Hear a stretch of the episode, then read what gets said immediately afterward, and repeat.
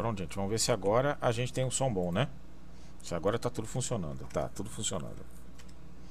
Graças a Deus.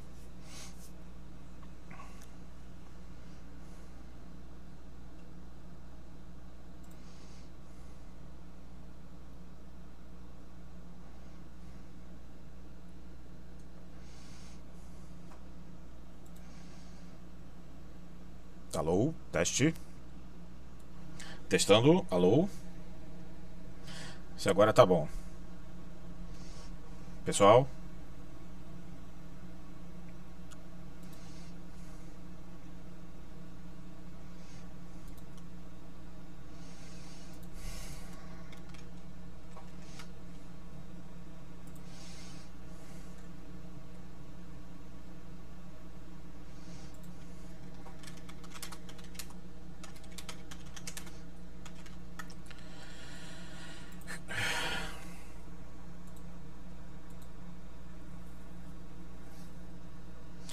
Use uma frequência de chave até 4 segundos.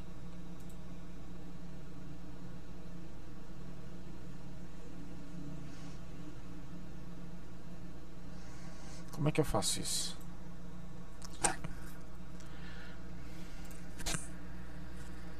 Frequência do quadro de chave até 4 segundos. Eu não sei como é que faço isso não.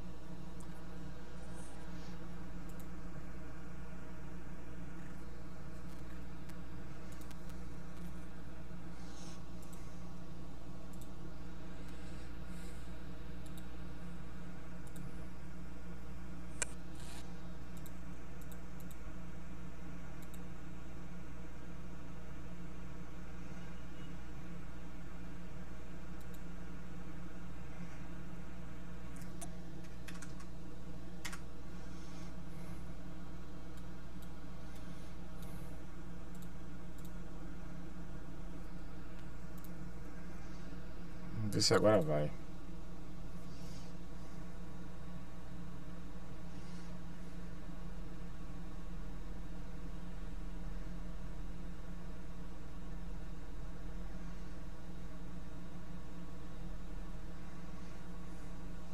Aqui.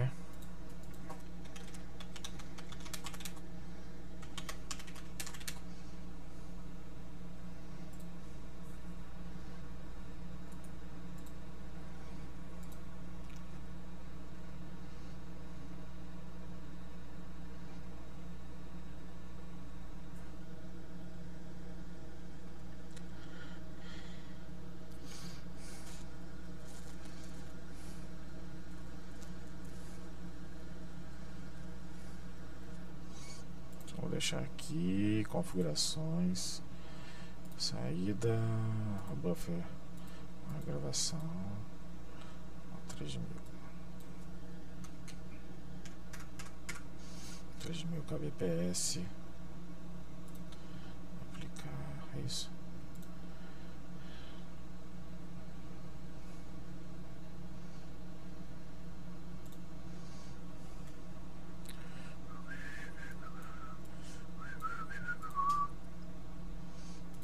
Pronto. Vamos lá, gente. Acho que agora resolveu, né? Senhores. E aí, tudo bom? E aí, como é que estamos agora?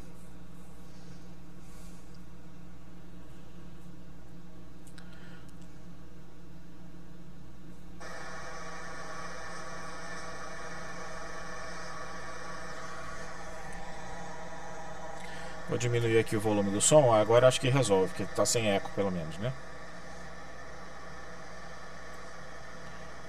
Pronto. De novo essa meleca.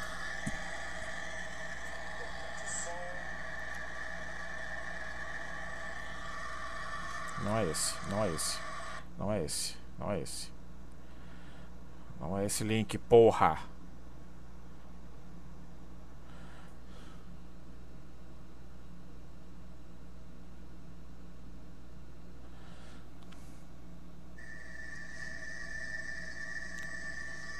Começou a achar de novo, né? Pera aí.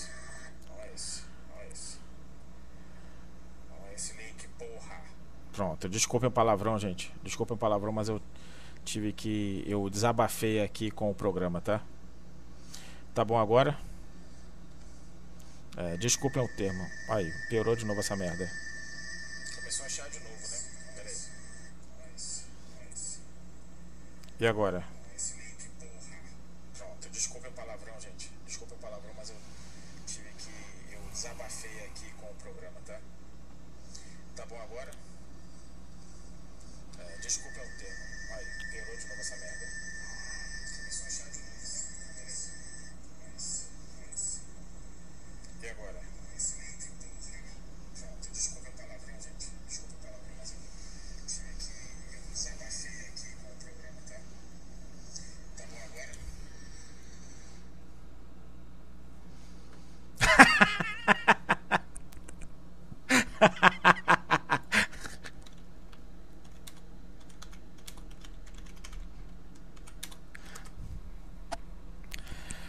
Do céu, por que, que tá dando eco agora? Não sei. Pera aí.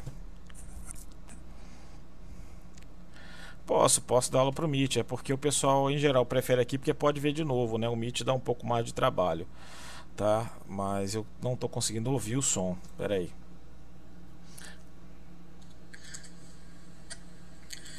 Meu Deus do céu, por que, que tá dando eco agora? Não sei. Pera aí. Posso, posso dar aula pro Meet. É porque o pessoal em geral prefere aqui porque pode ver de novo, né? O Meet dá um pouco mais de trabalho, tá? Mas eu não tô conseguindo ouvir o som. Pera aí. Parou o eco, tá bom? Agora tá bom? Tá legal?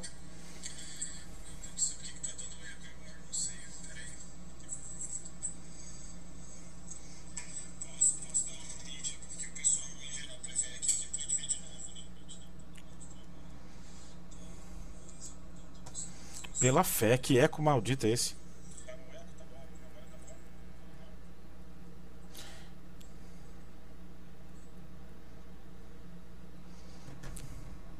Tá difícil, tá difícil, cara. Eu já xinguei muito aqui o processo aqui, tá? Vamos ver aqui. Deixa eu ver, porque eu tirei muito assim. É, o eco tá testando a minha paciência, com certeza, Gabriel. Tá testando a minha paciência, valendo, valendo. Tá testando a minha paciência valendo. Como é que tá aí? Vamos fazer a última tentativa, senão a gente migra pro Meet. Vocês é que sabem. É, então, esse, é isso mesmo, Beatriz. Eu só vou começar se tiver tudo ok, tá? Eu não vou começar a aula estando mais ou menos, não se preocupe. Porque senão ninguém vai entender nada, vocês não me entendem, e aí vai ser pior. Senão a gente vai pro Meet, não tem problema nenhum, tá? Só demora um pouquinho, demora uns 15 minutos para poder entrar lá, mas é rápido também.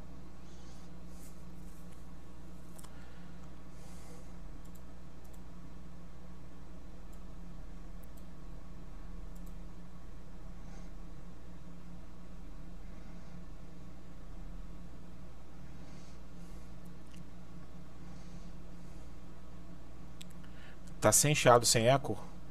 Porque eu não vou ouvir a minha voz agora. Mas se vocês estiverem ouvindo, dá pra gente conversar pelo chat. Ah, então quando eu começo a falar é que dá o eco? É isso? Ah, filha da mãe, já sei que é.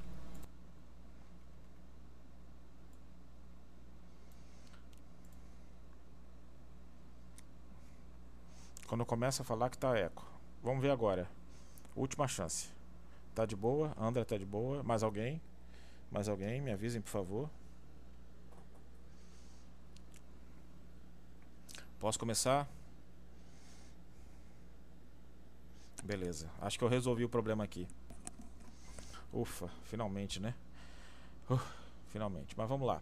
É o seguinte, gente. É, essa aula é uma aula de antibióticos. As pessoas pedem muito que eu tornei ela ela tentando tornar ela mais didática. Tentando torná-la um pouco mais didática para vocês, tá? Ótimo, então vamos lá. O que, que acontece? Toda vez que a gente fala muito antibiótico, e tem algumas aulas que eu acho que são assim, não sei porquê, os professores tornam isso um pouco mais complexo e começam a falar de um monte de coisa e acabam não sendo de cunho prático. Toda vez que eu fui estudar antibiótico, eles falavam: ah, bactéria X, bactéria Y e tal. Quando você chega na enfermaria, é o contrário. Vamos começar isso, vamos começar aquilo, porque deve ser isso, deve ser aquilo, você começa a ficar perdido. E até no uso empírico da, da dos antimicrobianos uso, é, você identificando o, o microorganismo é fácil, né? É tal bactéria sensível, você vai lá e troca. Mas e como é que a gente faz de forma empírica? Então, eu tentei botar isso dessa, dessa maneira. Tem duas partes que a gente utiliza uh, antibiótico nas cirurgias, que são, eu gosto de separar muito das infecções que são relacionadas ao sítio operatório, as infecções de sítio operatório, de ferida, de pós-operatório, e as infecções relacionadas aos pacientes cirúrgicos. No caso, infecção respiratória, infecção urinária e, e assim vai. Então, eu acho que ajuda bastante um outro modo, e isso aqui fica um pouco mais prático para vocês. Chegando na enfermaria, você já sabe, ah, já sei, pô, daqui vai ser é, e, e pronto, e acabou o fim de papo. Onde é que eu olho e por que, que eu coloco. A outra coisa que eu gostaria de colocar para vocês é que vocês tivessem um pensamento crítico em relação aos antimicrobianos. Se você conhece mais ou menos o espectro, o espectro, você tem como é, discutir se aquele antimicrobiano está correto ou não está correto. Vem para cá, vem para cá está correto ou não está correto dentro daquilo que a gente sabe da expectativa que o paciente possa ter. Então, é basicamente isso que a gente vai fazer hoje. Vou fazer um resumo. Carregar o celular. Vou fazer um resumo mais ou menos de como é que são essas infecções e, e as, como a gente faz as escolhas. Depois, é, daqui a pouco, se acha que já não está na nossa página, eu já deixei os slides dessa aula e coloquei um outro material que é do Hospital da USP de São Paulo. E o material que é muito bom, eu vou, não vou me debulhar muito nele, porque ele é muito grande, digamos assim, mas eu vou colocar a parte de profilaxia cirúrgica para a gente poder discutir um pouquinho. Vou ver se eu consigo colocar a janela aqui, já que ela é sem som, não deve me dar um trabalho muito grande. E eu vou mostrar para vocês por que é que a gente tem que ter um pensamento crítico. Veja bem, a USP é uma das melhores faculdades, um dos melhores hospitais. Eles fazem a profilaxia, tudo bem. É, mas tem algumas coisas que são estranhas naquela profilaxia. Eu vou mostrar para vocês e algumas coisas não fazem sentido na minha cabeça, mas o protocolo é feito para ser seguido. Vamos lá então.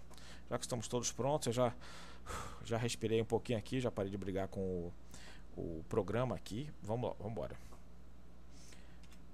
Bom, então quando a gente pega um, um número de antibióticos, a gente vê um número enorme de classes, tá bom? Não que o antifúngico não é exatamente uma classe, mas todos umas classes de antimicrobianos. Então tem cefalosporinas, tetraciclinas, penicilinas, sulfar, macrolídeos, aminoglicosídeo, glicopeptídeos é, e assim vai.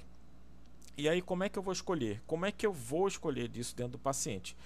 Quando a gente vai fazer a profilaxia, que é o que a gente quer saber, não só a profilaxia de paciente que vem de fora, mas o, o, a profilaxia do paciente que já está internado, porque bem, o paciente está internado e ele vai ser operado. Como é que eu faço a profilaxia?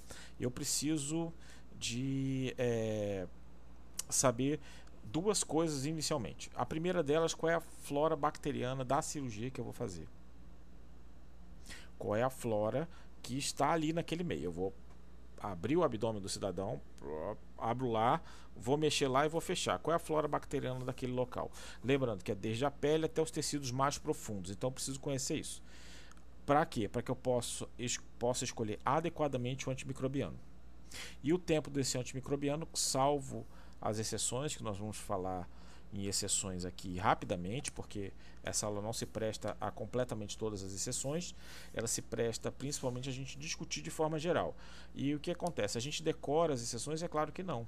Por isso que a gente deve ter uma tabela para que a gente possa consultar. Então, por exemplo, pacientes oncológicos, pacientes de transplante, em geral a gente faz mais do que 24 horas. Está provado que, provavelmente por conta da, da baixa imunidade, ele precisa de um tempo maior de profilaxia antimicrobiana. O problema é que alguns esquemas, a gente vai mostrar lá na frente, parece que são terapêuticos. E a gente fica vendido. Não é? Peraí, peraí, é terapêutico? É profilático é terapêutico? E a gente fica vendido. Então, vamos lá é, é, continuar aqui na nossa na nossa na nossa aulinha. Vamos lá.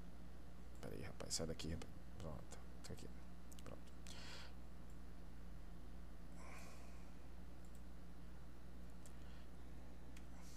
Então, a flora bacteriana principal que a gente tem na nossa pele normal, normal, tá? São os gram-positivos, em especial Staphylococcus epidermidis e o Staphylococcus aureus. São muito comuns, tá? Aureus mais hospitalar, obviamente, né? Tá bom? No respiratório é o pneumococo, que também é gram-positivo. No sistema digestório, no geral, ele é gram-negativo e anaeróbio, principalmente anaeróbio na cavidade oral e no ânus, né? Perianal. E é, no sistema urinário, particularmente, a gente tem a Escherichia coli, né? Todo mundo deve saber bem sobre a, a nossa querida Escherichia coli, mais comum de infecções é, urinárias. Vamos lá, vamos dar sequência. Então, quando o paciente chega, deixa eu tirar até minha câmera aqui da frente, vim para cá, a gente espera que na árvore respiratória esse paciente tenha colonizado e a presença de infecções por gram positivos. Então, o cidadão chegou da rua, tá? obviamente, a gente tem que ver aquele tempo que ele ficou sem uso de antibiótico ou quanto tempo ele ficou de alta, se ele não teve uma internação em menos de 90 dias, por exemplo. Vamos, não vamos entrar nesse mérito, que aí seria considerada infecção hospitalar, e aí é um outro departamento. Vamos lá. Eu tenho. É, o paciente chegou, e está com pneumonia, menos de 48 horas. A gente vai esperar que seja por uma bactéria gram-positivo daquelas que a gente falou. Se for infecção abdominal, como uma apendicite aguda, uma colecistite, a gente vai pensar em gram-negativos e anaeróbios. E aí vem aquela vertente. Peraí, peraí, peraí. Mas se ele tem ali, eu vou fazer profilaxia. Se ele tem pneumonia, eu faço profilaxia. Se ele já tem apendicite, eu faço profilaxia. Não, aí nesses casos a gente vai tratar como terapêutico. Ele tem um sítio de infecção sabidamente, então a gente não vai fazer. As, as profilaxias são feitas basicamente para cirurgias eletivas, tá? Então vamos lá. E passando de 48 horas, aí a gente tem já as infecções hospitalares. E aí, no caso, tudo passa a ser gram negativo, a massa passa a ser gram negativo e no caso do abdômen, particularmente, a gente vai, vai pensar que possam ter fungos associados às infecções é, abdominais, tá bom? Lembrem-se, é, paciente imunossuprimido, paciente com longa permanência em UTI, paciente com cirurgia abdominal e com nutrição parenteral total, eu devo pensar na possibilidade da presença de infecção por fungo. E aí eu tenho que pensar nisso. O paciente não está melhorando, está meio ruinzinho, infecção por fungo, a gente deve começar um antifúngico tá bom? Aí eu não vou entrar no, no antifúngico, mas dentro do protocolo do próprio hospital. Então, existem as duas diferenças, como eu falei, a profilaxia e a terapêutica. Vamos lá. Se um paciente chega, ele tem uma infecção urinária, eu preciso tratar essa infecção urinária. Está relacionado ao uso e o tempo de catéter? Sim, faltou um espacinho aqui. Com certeza, tá bom? É, a infecção respiratória, a restrição respiratória na dor. Então, o paciente foi operado, fez uma cirurgia de vesícula, por exemplo, ou uma cirurgia de redução do estômago, cirurgia de uma gastroplastia redutora, esse cidadão ele vai ter uma restrição é, torácica expansiva por conta da dor. Então, se ele tem, por conta da dor, essa dificuldade, ele não expande direito o pulmão. Não expande direito o pulmão, a área pulmonar que ventila é melhor, menor e na base normalmente ele fica quase comprimido né, quase comprimido porque ele não expande adequadamente. Essa área tende a fazer atelectasia e tende a infectar. E aí a gente entra no outro mérito, tá? Peraí, mas ele, ele veio de casa. Normalmente as infecções respiratórias são mais de 48 horas. E aí eu já vou entrar com antibiótico para infecção nosocomial. E o terceiro sítio, né, mais comum nas cirurgias. Peraí que tem que acertar a câmera. Perdão. Nas cirurgias, na, nos pacientes cirúrgicos são infecção urinária, então uso de catéter, use tempo de catéter, então quanto menos tempo melhor. Infecções respiratórias, principalmente por conta da dor, então a gente tem que fazer analgesia, a gente já falou sobre isso, analgesia e fazer é, mobilização precoce e fisioterapia. E a infecção do sítio cirúrgico, que é do próprio sítio ali, tá bom? E a sepse, que todas elas podem levar a sepse, inclusive as infecções de pele, tá bom? Mas a profilaxia antimicrobiana Deixa eu só pegar um café aqui, porque. Dá uma, uma guaribada aqui na garganta. todas elas podem levar a sepse. A profilaxia antimicrobiana, ela se presta apenas e exclusivamente ao sítio cirúrgico. Isso é um ponto extremamente importante. Porque a gente vai ver na tabela lá de baixo, lá da USP, que eles fazem profilaxia com antibiótico terapêutico. Aí você fica pensando assim, pô, mas a profilaxia não é para o sítio cirúrgico? Que, que eu estou fazendo uns esquemas malucos aqui, como esse aqui da, da USP? Né? A gente vai seguir porque o protocolo a gente não vai deixar de fazer, mas é nossa obrigação contestar e raciocinar. falei, peraí, rapaz, por que está colocando esse antibiótico? Não é isso não, porque vem aqui, vem ali e tal. Eu falei, não, pô, peraí, mas isso não faz muito sentido. E é isso que eu quero que vocês passem a pensar também, quando vocês forem estudar antimicrobianos, quando estiverem nas enfermarias e na vida profissional de vocês. O meu intuito é que vocês possam raciocinar. E eu vou passar isso aqui para frente e vou mostrar para vocês algumas coisas aqui. E se deixar, eu falo até amanhã, é claro. Vamos lá. O é, que, que acontece? Qual droga eu vou escolher para a profilaxia?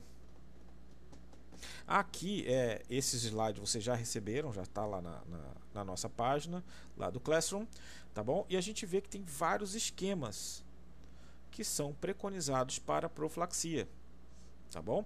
Uma das coisas que a gente deve lembrar quando faz a profilaxia, independente do antimicrobiano escondido, é a gente faz o dobro da dose na primeira dose e depois a gente mantém a dose habitual durante a metade da meia-vida durante a metade da minha vida e a gente mantém por em torno de 24 horas. Então aqui tem vários, vários, vários esquemas. O mais comum disparado, em, acho que no planeta, no planeta Terra, é a cefazolina, que está aqui. Ó. Então é, a gente faz 2 gramas em bolos na, na não vou falar agora exatamente na indução anestésica, porque tem um outro slide que a gente vai discutir o melhor momento para profilaxia. Mas a gente faz a primeira dose com 2 gramas e depois a gente faz uma, um grama de 3 em 3 horas durante o intraoperatório. Depois do no pós-operatório imediato, a gente vai manter a dose dela 8 horas a cada 8 horas, a gente vai manter até completar as 24 horas, tá? Podem ver aqui tem vários esquemas que se colocam.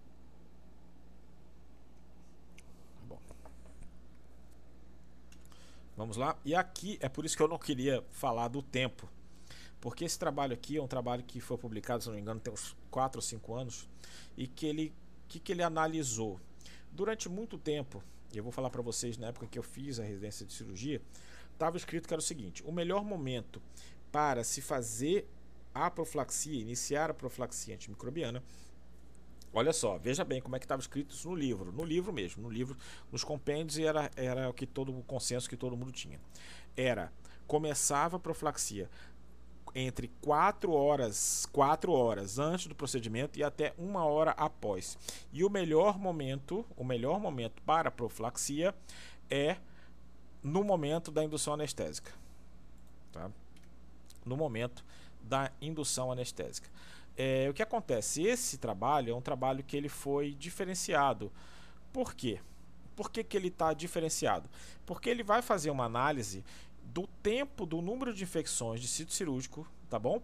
Com o tempo, o tempo é, em que você fez, quer dizer, o momento em que você colocou a profilaxia. Reparem nesse gráfico, e esse gráfico vai estar aí para vocês, já está lá, que Aqui no caso, quanto mais alta a curva, maior o número de infecções, enquanto aqui mais baixo, o menor número de infecções. Nós vamos reparar que o momento da indução anestésica é nesse ponto aqui. No ponto mais longe da curva, né? Acho que eu não tenho como botar um apontador aqui. Deixa eu ver se eu consigo colocar um apontador aqui. Pelo menos eu consigo... Não, não tem. Então, nesse ponto aqui, mais à direita, tá bom? Mais à direita. Eu gostaria de ter um... Deixa eu ver se eu tenho um... Adicionar um... Não. Não tenho fonte de cor. Vamos ver se eu consigo. Acho que não. Hum, não, largura não. Só ver aqui porque eu gostaria de mostrar para vocês. Não, não adianta não, não vou colocar não. Vou tirar isso daqui porque isso aqui não adianta porcaria nenhuma. Só me atrapalhou, mas tudo bem. A gente tenta, né? Não funciona, paciência.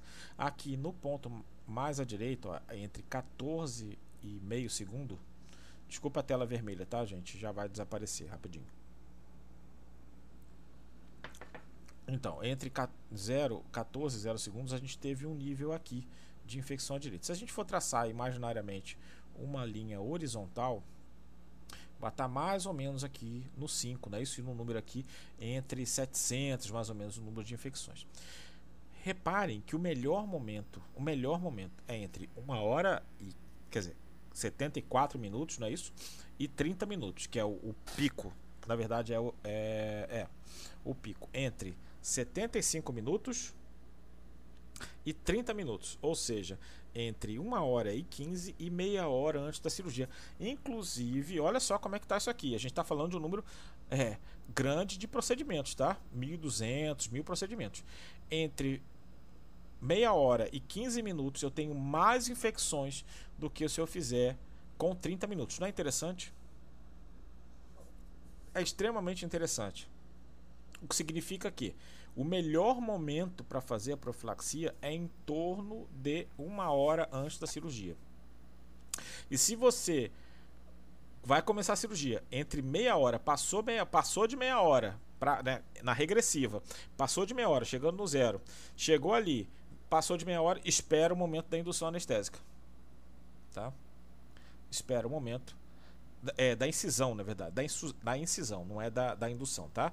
É da incisão, perdão. Desculpem se, eu, se não ficou bem claro. Então a gente fala tudo em relação ao tempo de incisão, tá? Ou faz uma hora antes ou faz no momento da incisão. Então vamos lá. Quando a gente vai fazer paraterapêutico, aí já é, a coisa já muda de figura.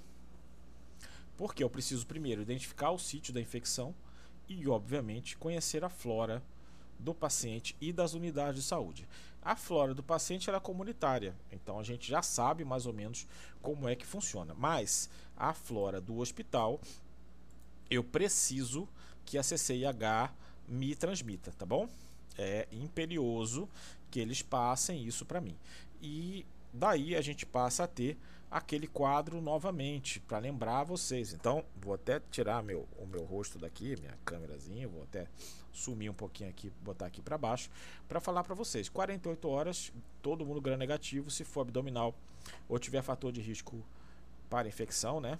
Cirurgia abdominal, tempo prolongado UTI, NPT, pensar em fungos, tá bom?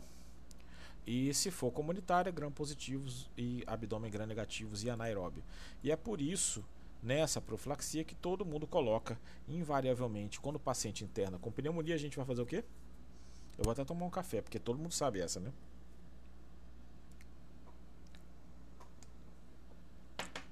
Rocefin e azitromicina. Não é isso? Ou na época em que eu me formei era claritromicina e a gente fazia Rocefin depois parou de fazer Rocefin. Eu vou explicar para vocês e é isso que eu queria fazer o primeiro adendo para a gente poder é, conversar sobre isso, sobre a escolha do antimicrobiano. Esse aqui é o diagnóstico diferencial. Esse quadro já estava lá no outro, na, em outra aula nossa, né? A gente já discutiu isso. Tá travando um pouco, mas vocês estão conseguindo ver? Vamos lá. Tá travando, mas conseguindo acompanhar ou não?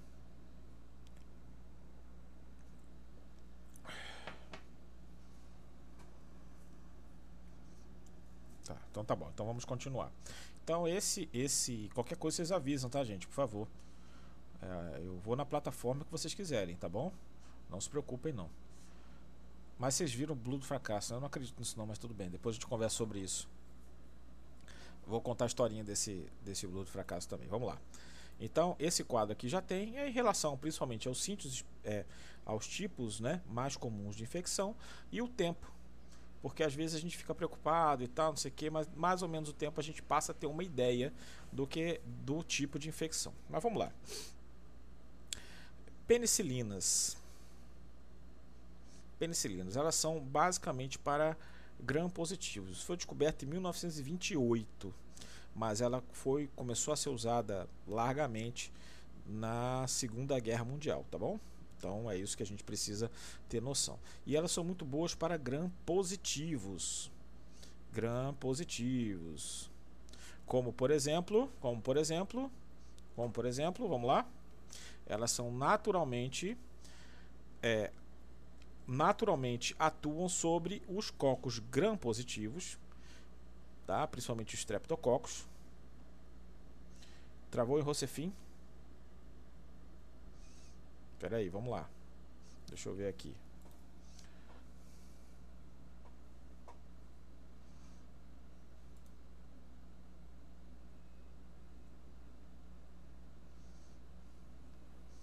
Voltou, gente? Aqui pra mim tá normal.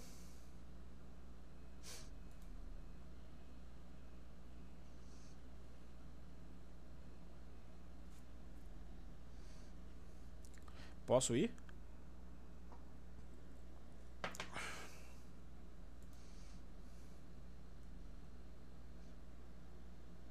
Tá bom, tá ótimo. Qualquer coisa vocês avisam, a gente para, tá? Porque o YouTube tá com um probleminha aqui de conexão, negócio de limitação de quadro, alguma coisa assim. Boa tarde, Gabriel. Boa tarde, boa tarde. Tá? Vamos dar sequência aqui. Tá? Então, olha só, vamos voltar aqui. Então, naturalmente, as penicilinas naturais, elas têm ação contra os estáfilos, principalmente os streptococcus, né? O coccus positivo, perdão tem outros, como a listéria e, e outros bactérias que a gente quase nunca vê. E olha só que interessante. Um coco gram negativo que é a Neisseria meningitidis. Então,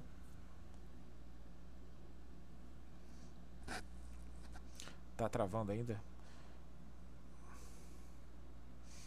É, eu não sei porque ele tá com e peraí, peraí, calma, peraí, calma, calma, calma. Vamos ver aqui. Deixa eu ver o que está acontecendo aqui no YouTube.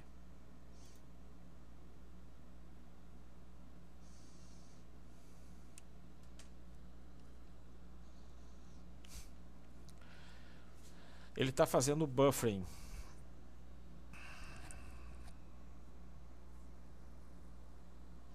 É isso, ele está com problema na taxa, na taxa de quadros.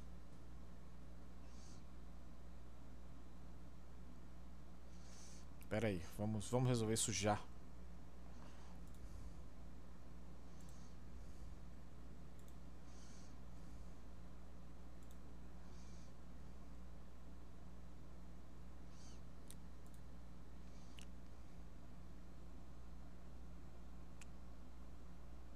Não, aqui tá boa. Deixa eu ver aqui, peraí.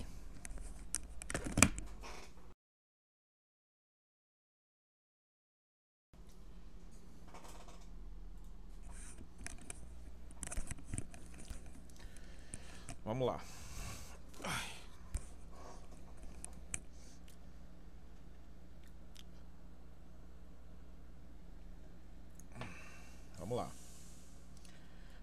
O que acontece? Ele está dando um erro de taxa de quadros. E esse, esse, erro de taxa de quadros, ele diz que ele pode fazer um buffering. Então, ele vai captar aquilo ali e vai voltar. E aí ele tra traz a, a, a transmissão como ruim. Eu mudei aqui o padrão de internet, mas eu acho que que é uma falha do próprio é, YouTube hoje, tá? porque a configuração está toda certinha. Podemos seguir?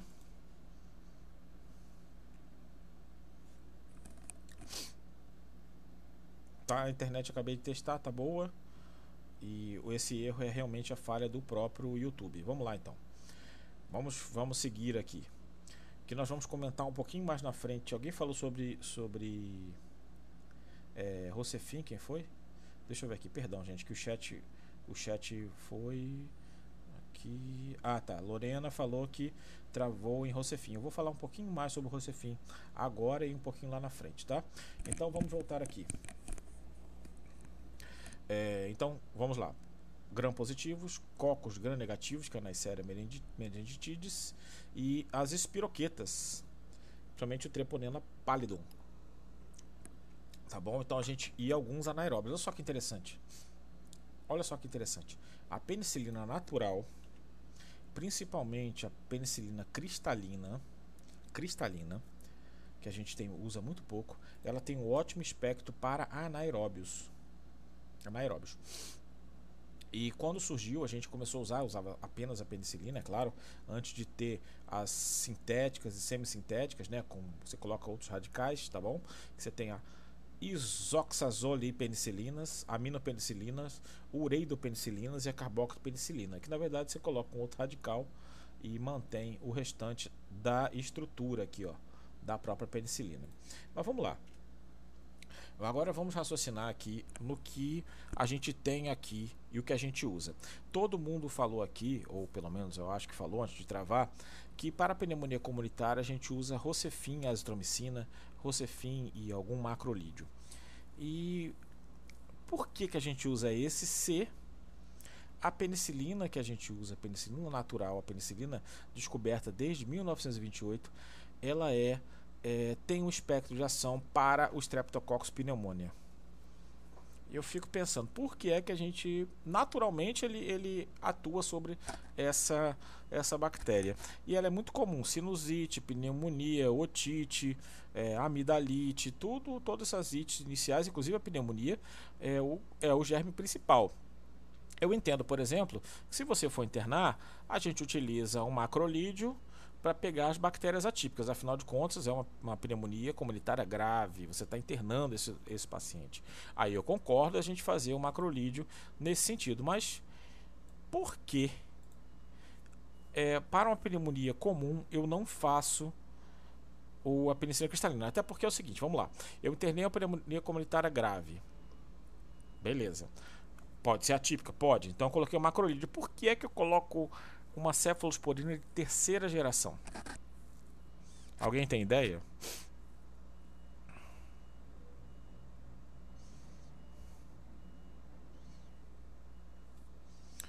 Alguém faz ideia por que é, que é o Rocefin?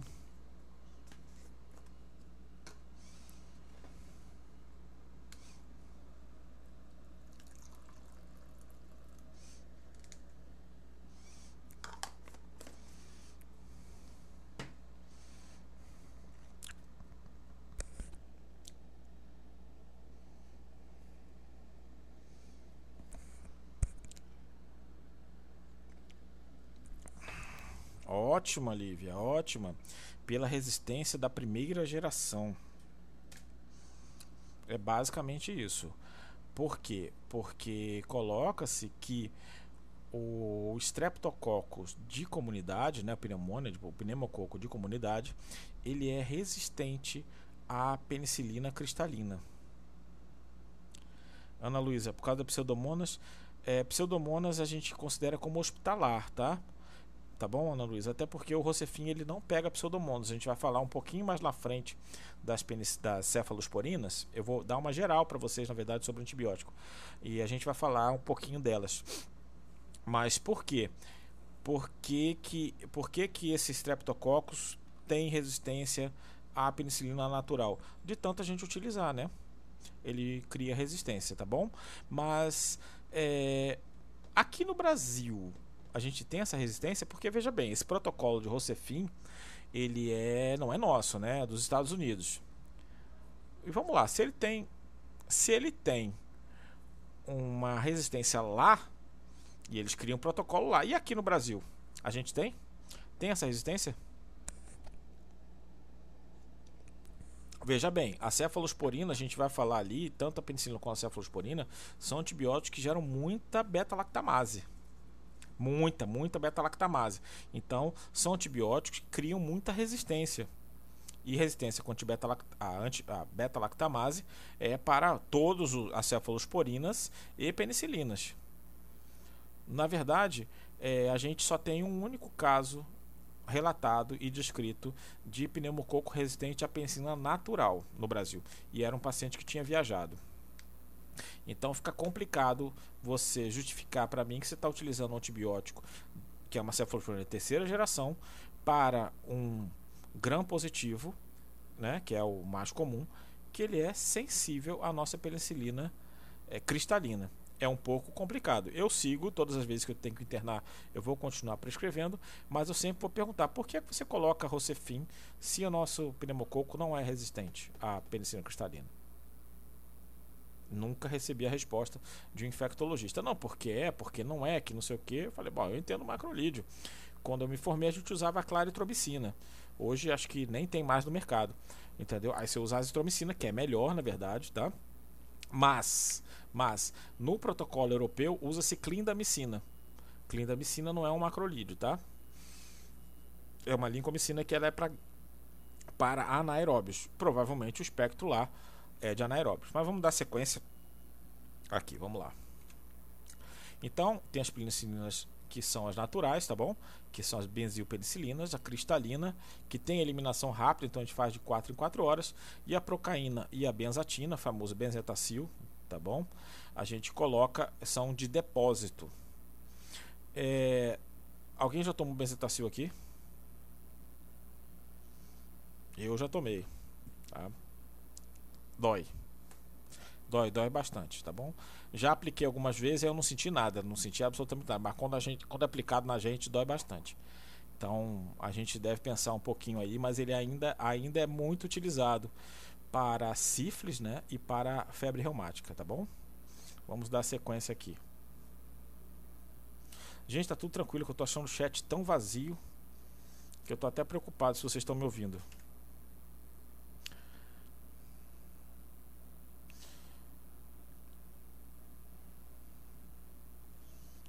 Ah, tá. Não, tudo por causa de sífilis que o Lucas já tomou, foi isso?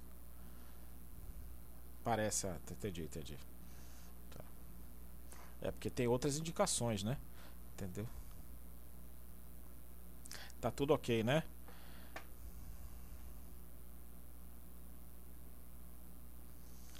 Amo Aninha Infecto. Ah, tá, entendi. Tá bom, tudo bem. Eu não sou infectologista. Mesmo assim, parabéns pra Aninha. Vamos dar sequência aqui então, tá? Vocês devem estar é, exaustos, vocês estão participando um pouco, devem estar exaustos. Que eu fiquei sabendo que essa semana de vocês foi bem pesada, de muito trabalho, e o GQ que foi, digamos assim, trabalhoso também, né? Eu fiquei sabendo, tá? Mas tudo bem, vamos lá. Hoje a gente já teve. Obrigado, Tess. Obrigado. Também te amo, tá?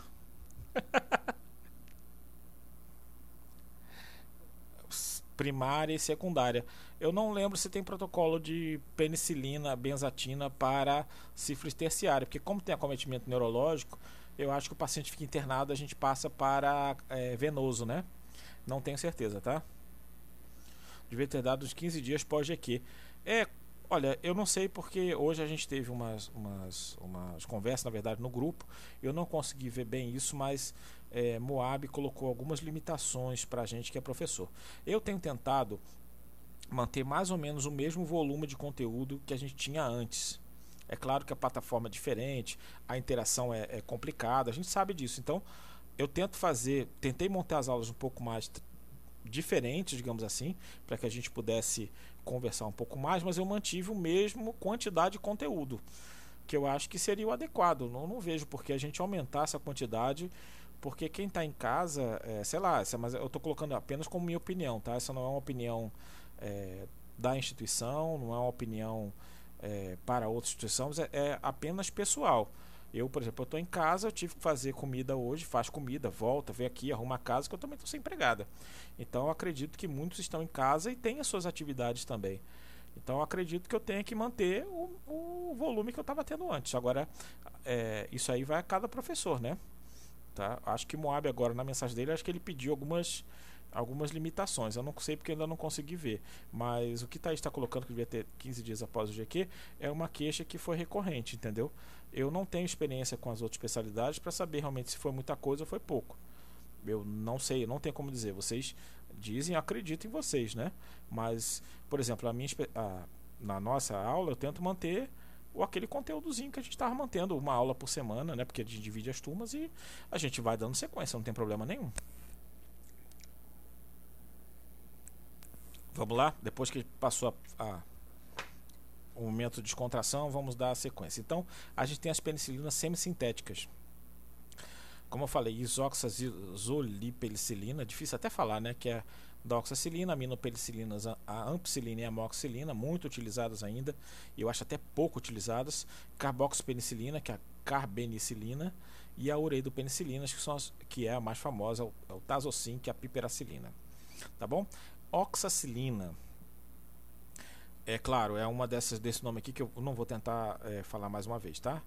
É, após a década de 40, rapidamente, a, uma das primeiras bactérias que criaram resistência às penicilinas foi o Staphylococcus produzindo a beta-lactamase. Então, as pessoas já começaram, os farmacêuticos começaram já a produzir a oxacilina, que era para essas bactérias específicas. Tá bom? É, é, a princípio, são drogas que são resistentes à ação das beta-lactamases. São resistentes à beta-lactamase. Mas a gente já tem hoje é, os MRSA ou, M, ou MSSA, que são os taclococos resistentes à meticilina e à oxacilina, que são da mesma classe. Meticilina eu nunca vi, nunca prescrevi, mas a oxacilina já algumas vezes e causou até espanto. Porque, olha só, ela é ótima, ótima, ótima para, para é, as infecções de pele, principalmente se você acha que é estáfilo, tá? Então, celulite, furunculose, endocardite, do, é, pneumonia associada à ventilação mecânica, não por muito comunitária grave, osteomielite.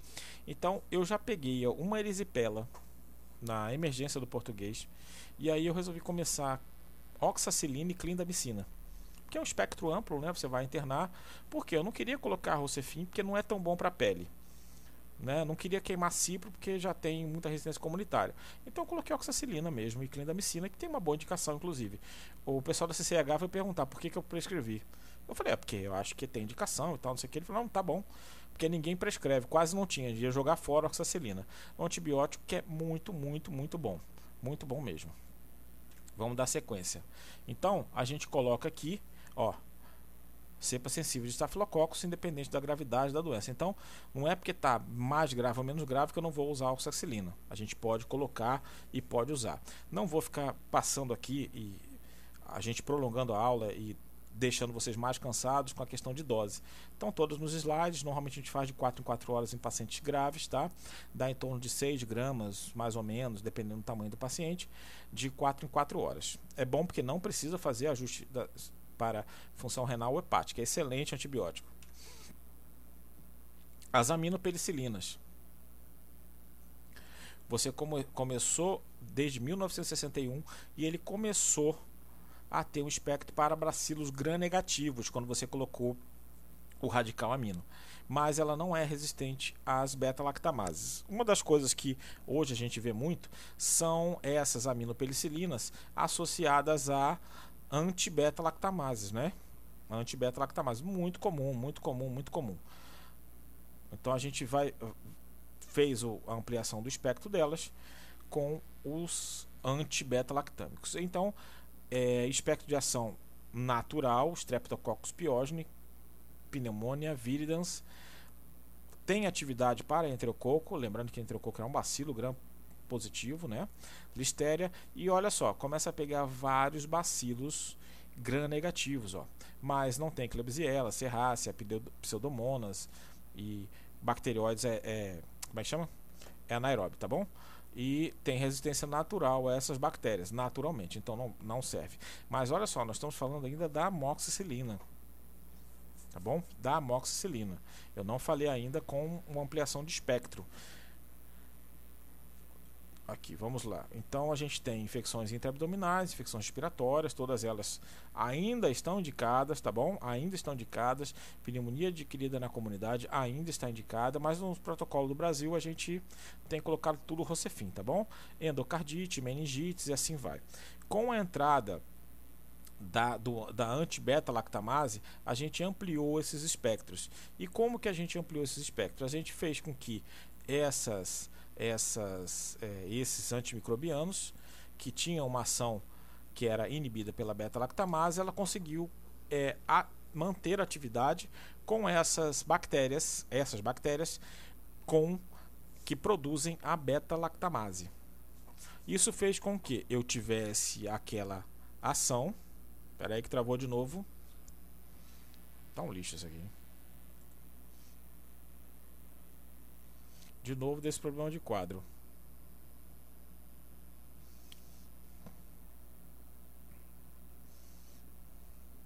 Espera aí. Ele está fazendo esse buffing, esse buffer, e aí está travando. Está travando mesmo.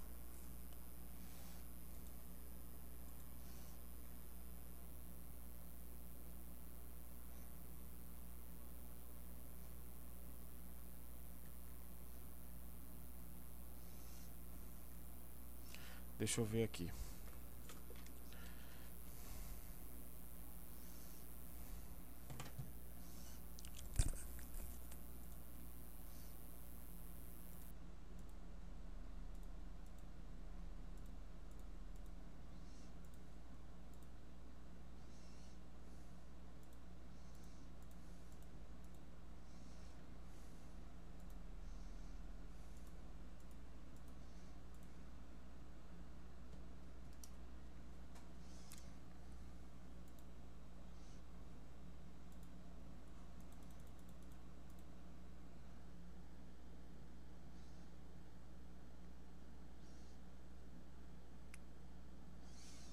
Voltou, gente?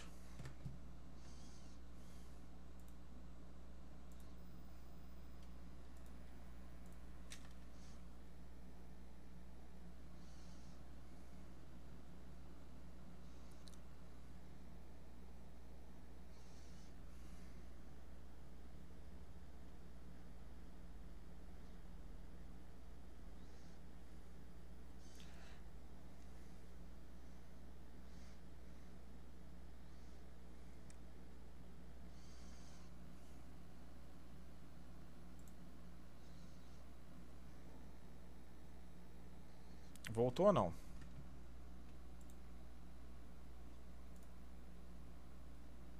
Voltou, tá. É, o que que acontece? O o YouTube está com algum, algum erro e que ele está fazendo buffer. Então o que está acontecendo? Eu estou falando. Isso, eu vou, vou chegar ali. Da aminopenicilina. Eu vou falar ali. O que, que acontece? O que, que acontece? É, Deixa eu voltar então o slide aqui. O que, que acontece? O YouTube tá. Hoje ele está assim. Por exemplo, eu faço a transmissão, ele grava um pedaço, depois ele lança tudo. Faço a transmissão, ele vai um pedaço e lança tudo. Então é por isso que está travando. Na verdade, eu não sei se está efetivamente travando ou se ele está mandando depois. Eu não sei. De qualquer forma, a gente volta. Tá? Não sei o que, que houve aqui com ele. Espero que se resolva isso.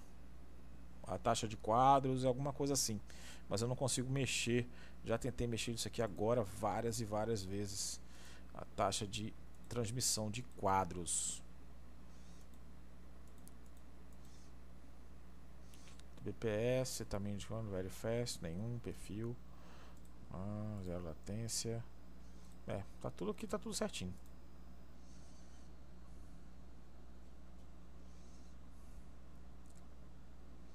Travou de novo? Vamos fazer o seguinte, deixa eu ver se... Eu vou abrir o Meet. Vou abrir o Meet.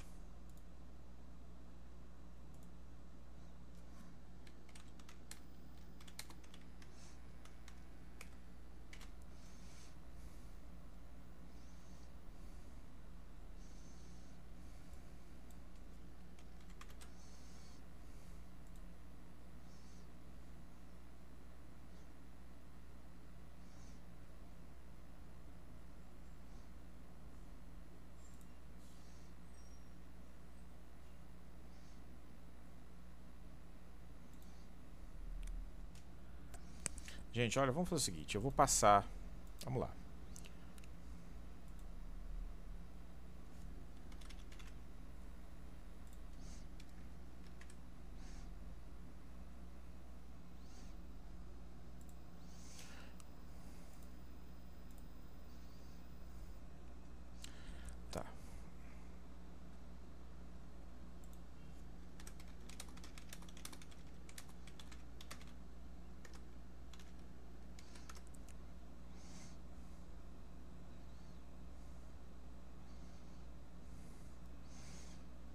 É mesmo, é?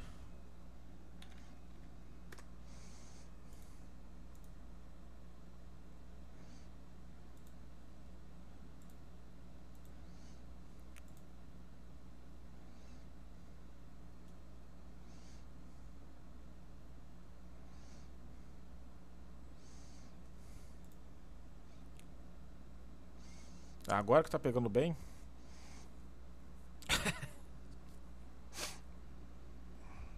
Isso, mas vai travar de novo, esse é o problema, vai travar de novo, tá? Eu já mandei o link para a Lívia, vocês podem entrando que assim que o pessoal chegar para lá eu vou encerrar aqui e aí eu não vou deixar esse vídeo, tá? Isso, eu não vou deixar esse vídeo no canal para evitar é, complicações, tá bom?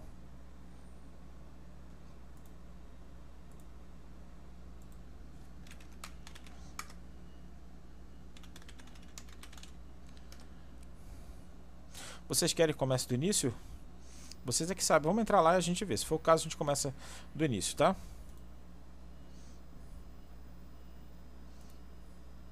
Eu vou encerrar aqui, hein?